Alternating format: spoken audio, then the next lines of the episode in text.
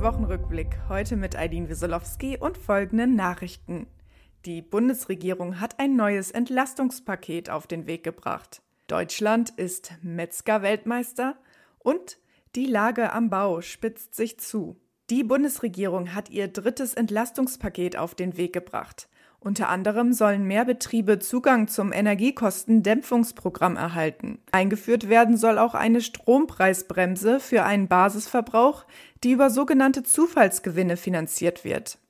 Die Strompreisbremse soll speziell Verbraucher und kleine und mittlere Unternehmen entlasten. Um die Bürger weiter zu entlasten, plant die Regierung zudem einen Nachfolger des Corona-Bonus. Arbeitgeber sollen ihren Beschäftigten eine freiwillige Inflationsprämie in Höhe von bis zu 3000 Euro überweisen können. Handwerkspräsident Hans-Peter Wollseifer kritisiert viele Details des Paketes als zu vage. Es hätte unbedingt eine deutlich stärkere, direkte und schnellere Unterstützung für Handwerksbetriebe gebraucht.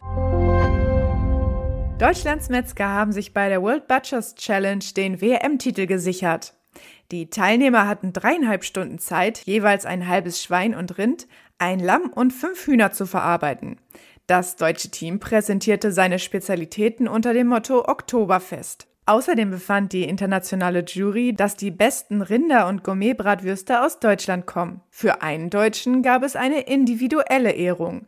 Michael Moser aus Landsberg am Lech wurde als einer der besten Teilnehmer der Weltmeisterschaft ausgezeichnet.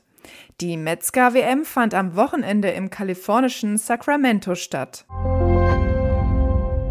Experten gehen davon aus, dass sich das Handwerk auf anderthalb bis zwei schwierige Jahre am Bau einstellen muss. Erdrückende Energiekosten, die hohe Inflation und knappes und teures Baumaterial machen den Unternehmen zu schaffen. Die Beratungsgesellschaft PwC hält eine Steigerung der Preise in der Bauwirtschaft in Höhe von mehr als 20 Prozent für realistisch. Besonders hart treffen könnte die Krise vor allem kleine Handwerksbetriebe. Experten gehen davon aus, dass etliche Unternehmen die kommenden Monate nicht überstehen werden. Stefan Füll, Malermeister und Präsident der Handwerkskammer Wiesbaden, waren trotzdem davor, Mitarbeiter zu entlassen. Wer Leute heimschicke, bekommen sie nicht zurück. Wir sind gemeinsam durch gute Zeiten gegangen und jetzt gehen wir gemeinsam durch schwierige Zeiten, sagte Füll.